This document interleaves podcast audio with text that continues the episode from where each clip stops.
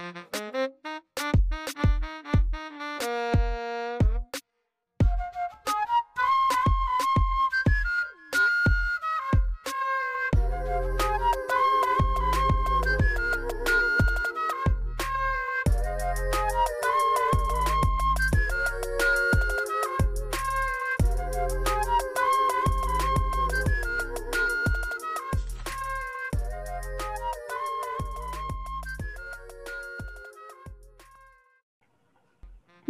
つもご視聴いただきありがとうございます。配信内で間違いや不快な発言等がございましたら、大変お手数ですが、概要欄のお問い合わせフォームにご記入ください。よろしくお願いいたします。こんにちは、ナミセンのメイと、ケイト、よゆきちです。ろしくお願いしま。す。はい。えっと、じゃあ今日は、えっと、伝統芸能とジェンダーという話題でお話を進めていきたいと思うんですけど、まず私が今、あの大学でこう歌舞伎とか能とか、こう日本東洋の演劇の授業を受けてて、でその中でこう先生がこう授業の中で、なんか昔はその女性の歌舞伎役者さんもいたんですよねっていう話をこうさらっとしてて、なんか私はそこで、なんか、え、なんで今はいなくなっちゃったんだろうっていう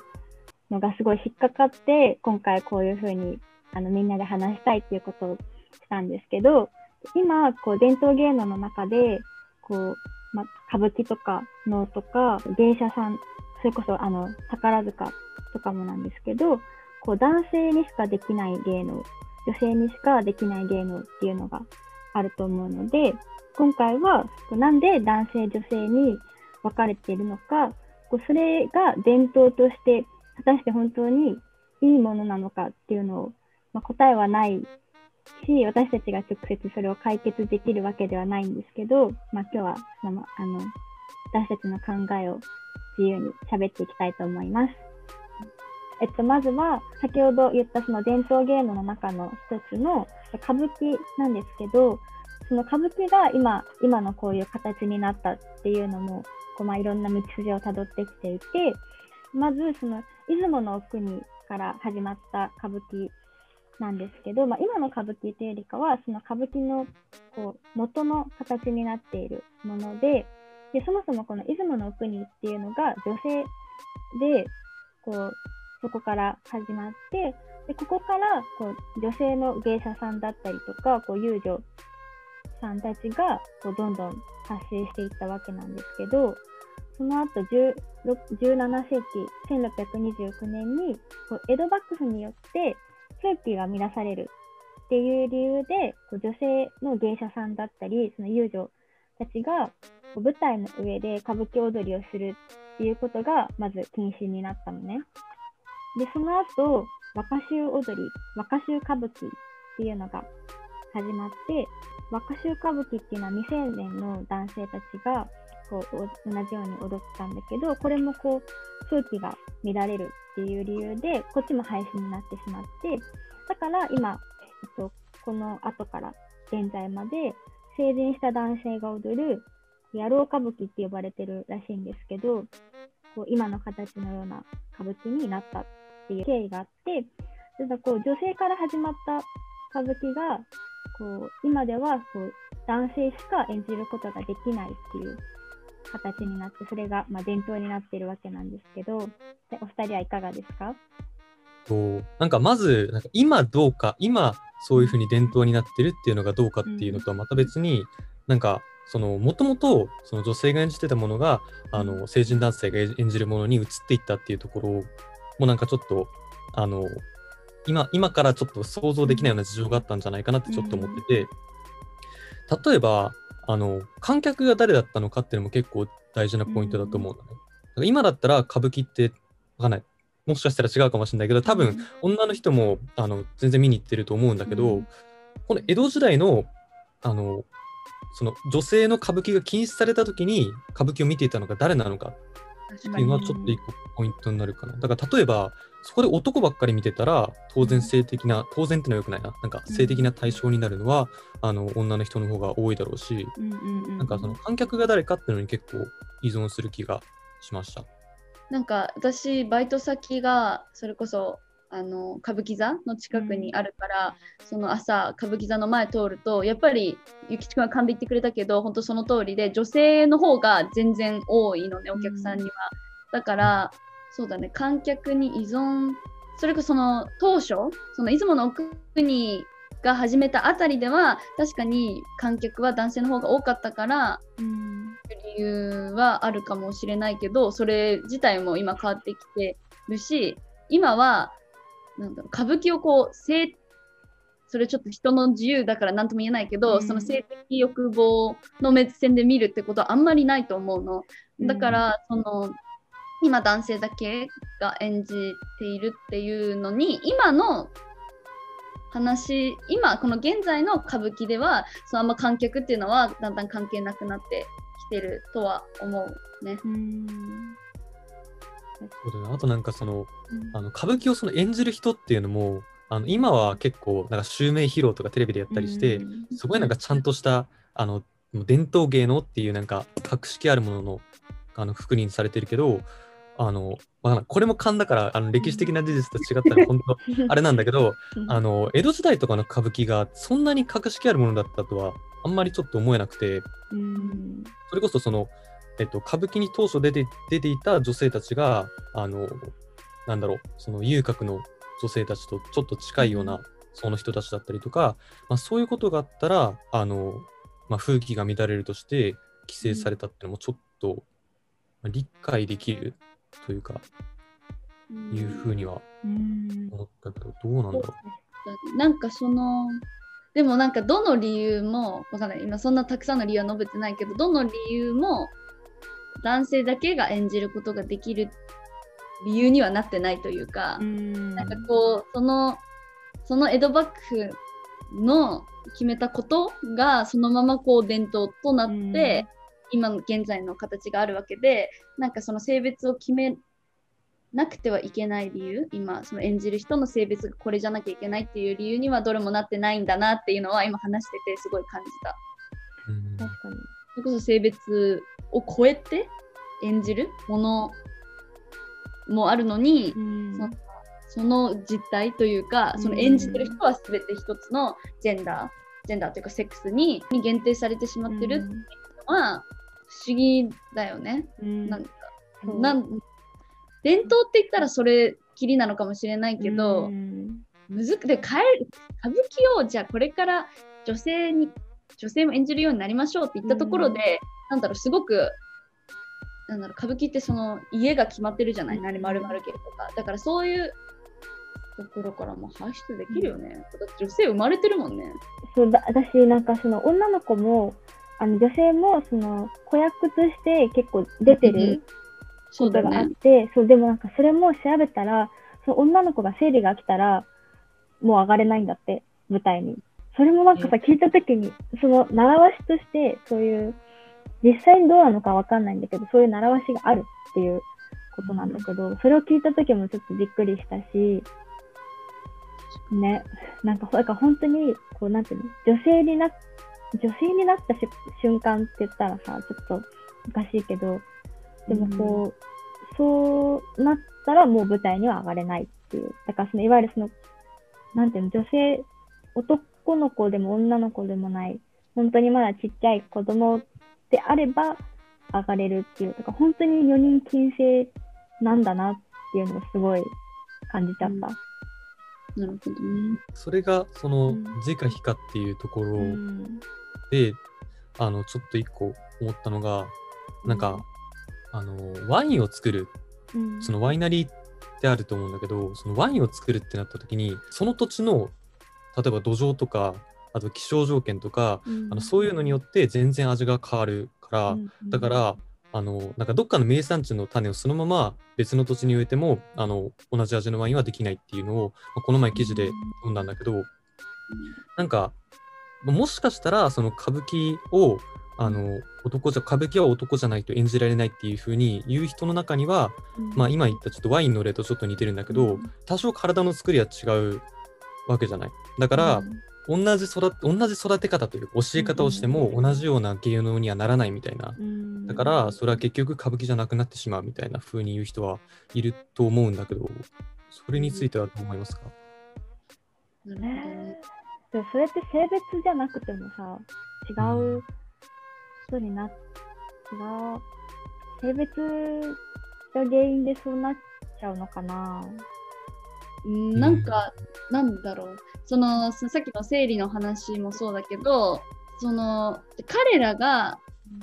その、お男性と女性を区別するものが、生理だと思ってるのか、ま、全く分かんないけど、でもその習わし的にそのなんか子供っていうものを男男でも女でもないものとして見なしてるっていうことは分かるわけじゃん。結局、うん。女性の子供が舞台に出れてるわけだから。なんかそういうのを考えた時に何をど男性たらしめ多分さだからさ生殖期で決めているわけではなさそうじゃん、うん。まあ、生理を生理っていうものにするんだとしたらその境界線を。だったら女性が最初にその舞台で出れて踊れてたもの男性と一緒に踊れてたものをどうして女性が生理が来るからって何かが変わってしまうんだろう。なんかすごく不思議に思うわけそれは。うん。だそうなんか何を彼らが彼らに何が彼らを男性たらしめているのかっていうのも、多分わからわから私には分からないし多分これは知識不足だけど、でもその演じている彼らとか関係しているその歌舞伎をてか歌舞伎っていうぜ伝統今でも作り続けている人たちもそこまでもはやもう考えてないんじゃないかなっていうのはあると思う。その伝統っていう言葉を使うことによって思考ってもう止まってしまうものだと思うから、なんかこう確かにそのゆきちくんが考えた意見っていう意見を支持する人は多分いると思うけど実際にやったことないじゃんそれを誰も、ねだからそれが違うものになるかなんて誰にもわからないし、うん。じゃあどうして誰も試さないのって言ったらそれは伝統だから試せないって結局多分その話に堂々巡りになってしまうと思うんだよね。だからやっぱこう伝統っていう重さ誰も変えられないてかもう誰も考えることをやめてしまっているっていう現状はあるんじゃないかなってすごく思う。確かにね。なんか多分2017年ぐらいにあの寺島しのぶさんっていうあの女性の俳優さんが、その方もあの歌舞伎の上の出身で多分一回その寺島しのぶさんがその立ったんだよね歌舞伎の舞台に、うんそう立ったことがあったはずなんだけどでもそれも結局その多分その後からさ後には続いてない状態だから、なんだろうやっぱりむずうん難しいと思うしなんか歌舞伎ってさわかんないこれも偏見だけどすごいこう昔からのファンの方こううん。根強いファンの方がすごいいるイメージだから、なんでやっぱりこう変えにくい。どっから変えていいのかがわからないのかなとはちょっと思った。うん。その伝統をす好き好んでる人が多分この世にたくさんいて大体その歌舞伎を変えろっていうムーブメントも起きてないし、うん。だから何かの、ううん。ん。変えることは難しいというかそう、うん、難しいんじゃないかなって思うよね。なんかこれは歌舞伎とはまた離れちゃうんだけどさ宝塚も、うんごめんなんか宝塚も伝統芸能その伝統芸能っていう 基準がちょっと難しくて分かんなくて、今回宝塚もこうやって入れたんだけどでも宝塚もさあれは女性限定で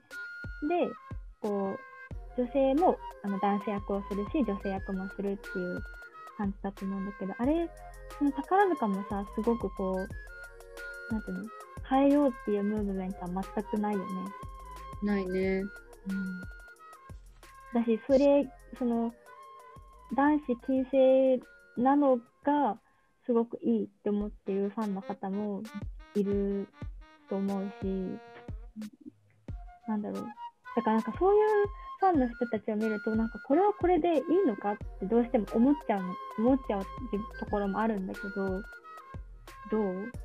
そうね、なんかその、原理的に、原原理的にその、あの、変えなきゃいけないっていう議論はできると思うんだけど、あの、現実問題としてそれほど悪影響が出てないっていう見方のもとにうん。多分ほっとかれてると思うんだよね。なんか、あの、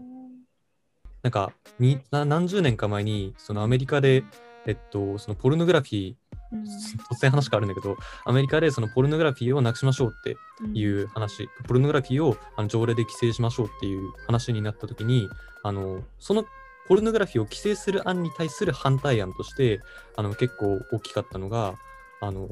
ポルノグラフィーによって、その男女差別的な、あの、なんていうんだ、そのムードとか考え方みたいなのが、人々にインプットされて、それが、ひいてはあの世界中の女性に悪影響を与えるみたいなことをそのポルノグラフィー規制派は言ってたんだけど、でも一方で反対派は、うん。じゃあなんでテレビを先に規制しないんですかみたいなうんことを、あのカウンターとしてあの提示したことがあったらしいのね。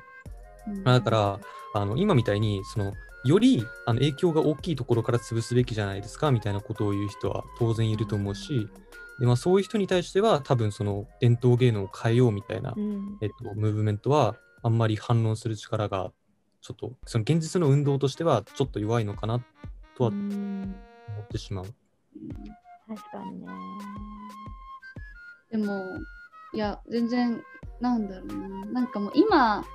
なんかその実際変えることが難しいっていう議論はまあちょっと置いといてでも実際にその歌舞伎に出たいって思ううん女性とか宝塚に出て活躍したいっていう男性ってゼロじゃないと思うんだよね。うん。なんかだからそういうなんかやりたい人ができないっていうこの現状、で別になんかなんかその歌舞伎の代替案が女性にあるわけでもないし、うん。それはもちろんあの宝塚もそうであって、なんかこうそのなんだろうそんな願ったことは全部叶わないんだよって言われたら そうなのかもしれないけどでもなんかなんかモヤモヤするよね。本当にいいの、うん。それでみたいな。え、そう、ちょっとなんか話はちょっと変わるんだけど、そのこの前、あのニュースで、そのニュージーランドのトランスジェンダー女性の、えっと、ローレル・ハバード選手っていう重量挙げの選手がいて、ハバード選手は20代の頃まで男性の選手として活躍をしていて、でその後こう30代になってあのホルモンの治療を受けて、2013年に女子選手に転向したんだって。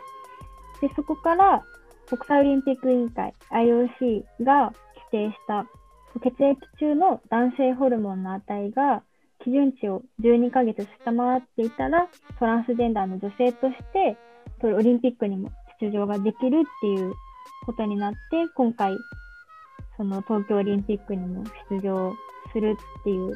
ことが決まっているんですけどまあそうこれに対しては本当にそのニュージーランドでもこういろんな反響があってなんでかというとそのオリンピックのその重量挙げのこの選手の枠が一つしかないっていうことでこうすごく反響がそう議論を呼んだっていう。だからその選手の中で同じその枠を取り合うことになった女性の選手で、まあ、その選手が言うにはこうなんていうのかな。やっぱりそのハバード選手は20代まで男性選手としてこう活躍をしてきたわけだからどうしてもこう骨密度だったりだとかその筋肉量っていうのが他の女性選手と比べても違うっていうことでこうなんていうの？ハバード選手にどう有利な条件になるんじゃないかっていうことですごくこう批判をしている選手もいてそうそうどうどうなのかなそれって。なんかこうこれが問題になることなんでそれこれが物議を醸しちゃうかっていうとなんかみんななんだこれ当たり前の話だけど、うん。勝つことをさ目標にさうん。みんなやってるわけじゃない、だけどそうなんかその勝つことが目標になった瞬間になんかこうそのなりたい性でいることとの両立がすごくなんか難しくなってるなっていうのはすごい感じてなんだろう？なんかそのアスリートだからもちろん勝つことが自分も望んでるし多分周りからも望まれてると思うんだけどなんか果たしてそれがこれはオリンピックっていうあオリンピックっていうのもスポーツ全体の問題に大きく関わってくると思うんだけどなんかもうでもなんかすなんていうのなんかこうなんかしょうがなくねって思っちゃう。なんかなりたい性を尊重されたされて勝っちゃうんだったらなんかそれがずるいってなる感覚がさわかるんだけど、うんなんかそれってどうなんだろう？なんかそのずるいっていう感情って多分なりたい性なりたい性っておかしいな。その性、うん自分の性を尊重されないっていうことがいかに人権侵害であるかっうん。ていうことを多分みんな認識してないし、うん。認識してないのかなって思っちゃうんだよね。なんか私はそっちにすごく、私がまずそのスポーツ大好き人間でもないし、オリンピック大好き人間も全くないから、なんかその勝つことっていうことを重視しないから、なんか私はすごいハバード選手がうん女性として活躍することに何の問題もないと思ってしまうのね。でも多分その世論がそうじゃないってことはすごい予想はできるよね。そうなんだよね。え、ゆきちくんどう思いますか？えっと、ハバード選手がその、えっとえー女性として大会に出るってことに。うん。僕もそんなにあの拒否感を持ってなくてだからどっちかっていうと賛成で、でなんでかっていうとあのまずあのそもそも論であのなんか TikTok でなんかコメント欄みたいなの見たんだけど、このニュースに対する、うん。うんうんハバード選手が女性として出ますっていうニュースに対するコメント欄見たんだけどなんかすごいなんていうのこんな生まれの段階であの大きな差がついているのを同じくくりにするなんて男女平等もここまで来たかみたいなそういうコメントがすごい多かったのね。ななんだけど、なんだけど、なんかそもそもこの生まれの段階で平等なんてあの花からありえない話じゃん。うん。まあ、あのこれはあの言っていいのか分かんないけど、そんなさ、うん。あの両親とも例えばあのバリバリのアスリートで、うん。でしかもスポーツ教育に熱心だみたいな家庭に生まれたことをあのなんていうの、まあ、ある程度運動神経が遺伝するっていうのは多少はあの多分科学的にもあると思うから、うん。なんでその家庭環境っていう意味からもそのなんか遺伝的な部分からもあの完全に平等なんてことは花から存在しないわけだから、それをなんかその性別その生まれた時点での性別がどうのこうのっていうのであのなんていうのかな。そんなあの厳密にあの騒ぎ立てることがそんなになんか意味のあることだと思えないからうん。あの僕はあんまりあのこのハバール選手の出場に拒否感はないかな。うん。そのなんかそもそもなんかそのスポーツの目的うんがそのあのまあ建前としてはみんなが、あのみんな同じ人間だから同じ条件で競い合ってあの平等にあの勝敗を決めましょうっていうのが建前だと思うんだけど、なんかまあそのさらに根本的にはなんかより多くの人間をスポーツの名のもとに一個にまとめようみたいなのがうん。多分あると思うから、だから、なんていうのかな、まあ確かに、あの、あの多少な、なんていうの、その、もともとトランスジェンダーというか、あの男性だ男性としてプレーしていた選手が女性の区分に移るっていうのは、あの特にあの同じ国の代表を競ってた選手からしたら、あの不公平感っていうのはあると思うんだけど、うん。だからもっと根本に立ち返って、そのスポーツがそもそも何であるのかみたいなところに立ち返ったら、あのまあ、そんなにあのむちゃくちゃな話ではないのかなっていうふうに思う。そうね。でそれってさ、なんかスポーツみんなやってる？私はいや何にもやってなくて、でその、うんなんだスポーツに対してもそんなに熱意があるわけじゃないから、そうだよねって納得ができるんだけど、それがもしこうスポーツをやってる人、もう命をかけて自分の何もかも捧げてやってる人からしたらさ、急にこう自分のライバルにもうあまりにもこれは勝てないだろうみたいな人が飛び込んできた時にもうなんか、捨てらんないよって思っちゃうよなってすごい怒ってる選手の気持ちも分かんなくはないなと思うんだよね。そうだね。でまあその怒るのが選手なのか、それを周りで見てる人なのかっていうのはちょっと区別して考えた方がいいかなっていう気がするかな。その競うことの意味がさ、うん。意味って何なのってなってこない？なんかこう、うん。それこそだって、そのハバード選手は、そのホルモン治療を受けてるっていうことは、多分その、その生殖器の手術っていうのは多分受けてないっていうことになると思うと、そのじゃあ男女で区分する理由って何なのとかじゃあその競うことに何の意味があるのとかそのこの一件で結構、まあ、そのトランスジェンダーの人のスポーツ参加っていうもん表層的にはそうそのそういう問題が見えるのかもしれないけどでもじゃあ実際今まで考えてこなかったけどみたいなっていうなんかそのもっとより大きい問題があって多分ひみんな困惑してるんじゃねとは思う。うんなんかこう、じゃあ競うことって何の意味があったの今までみたいな。なんかすごい今、まあこの東京オリンピックもいろいろごたごた問題があったりして、うんなんかこう、そのオリンピックっていうもの、存在自体も、なんかこ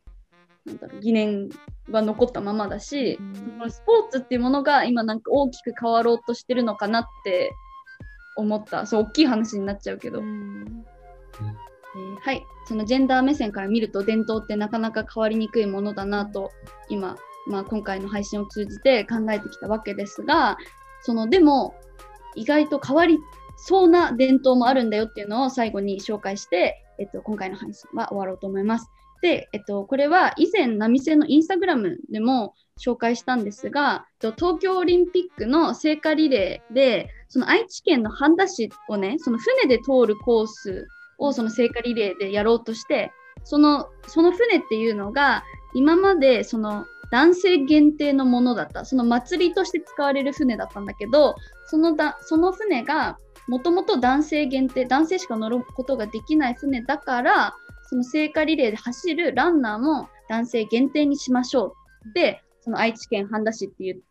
半田市がね、決めてたんだよね。でもなんかそのニュース、まあ、それ結構ね、森喜朗さんの後、もう直後ぐらいのニュースで、まあ、何も変わってねえじゃねえか的なこう炎上が、そのインターネットで起きて、うん。で、半田市も、なんか、その半田市の回答し回答として、オリンピックはイベントで、その祭りは伝統だから、まあイベントなら女性も乗っていいんじゃないかっていうことで、そのコースは女性も通女性も乗ること、その船に乗ることができるってなったんだよね。で、この話はここで終わらなくって、その半田市が、その祭り自体、その伝統とイベントって分けてた、その祭り自体も女性参加でいいんじゃないか、女性が参加できる、できるっていう風になってもいいんじゃないかっていうのを検討し始めたっていうニュースが、その私は最近それを見て、なんか、そう、なんかこう、やっぱりその半田市の祭り、愛知県の半田市の祭りって多分歌舞伎とか宝塚に比べたらすごく小さいものなんだけど、でも、やっぱり、なんか私が、その伝統が変わる瞬間っていうのは、一体どこに要因があるんだろうって考えたときに、やっぱりその、なんで性別を限定してたかって、そこにその差別はないかっていう目線で、その伝統っていうものを見返したときに、差別があれば、じゃあなんで今,、ま、今もその伝統を続けてるんだって、そういう変わるきっかけになると思うし、なんかその伝統っていう言葉で思考をストップさせずに、なんでそういう伝統ができたのかとか、どういう背景があるのか、そこに差別はないのかっていう目線を向けると、まあ、小さいところからだけど、意外と伝統でも変えることができるんじゃないかっていうのは、このニュースを見て私が感じた感想だったので、うん。なんか今日話してきた話題はなかなか変えることが難しいものばっかだったと思うんだけど、意外とね、まあ将来どうなるかわからないんじゃないかなってうん思った、そんなニュースだったと思います。なんかこう、その伝統が本当に守るべき伝統なのか、守る価値のある伝統なのかっていうのを、やっぱりちゃんと一個ずつ確認して見ていきたいね。うんでそのその伝統を続けてる人たちが、ちょこうなんていうの？ちゃんと、うん、見ていけたらいいな。それなんか、あの、今のとちょっと似てるんだけど、代々続いてる盆踊り、盆踊りかな、地域のお祭りで、なんか、あの、それまでその、なんだっけな、みこしの担ぎ手が男だけだったみたいな、えっ、と、うん。そういう状態だったんだけど、その地域がすごい過疎になっていって、どんどん人が少なくなっていった結果、あの、男だけだと担ぎ手が足りなくなっちゃったと。うん。で、まあ、なんかもう、その必要に迫られて、その、男だけっていう伝統が形を変えていったっていう記事が、あの、1, ヶ月ぐらい前の新聞に載ってたんだけど、だから、あの、差別がそこにないかっていうのを考えるのと同時に、なんか、あの、変えられるところから、つまり必要に迫ら,、うん必要に迫られて、あの、変えるっていうのが一番、あの、スムーズというか、あの、揉めないやり方だと思うから、あの、社会の中で、その、男性だけでやるっていう伝統が立ち行かなくなっているっていうところから、まあ、少しずつ変えていけたら、あの、まあ、なんていうか、いい方向に向かっていくんじゃないかなと僕は思います。いいと思います。ありがとうございます。はい。今週の波線はここまでです。お相手はメイとあケイト、あゆきちでした。ありりがとうございました。りがとうございました。がとうございました。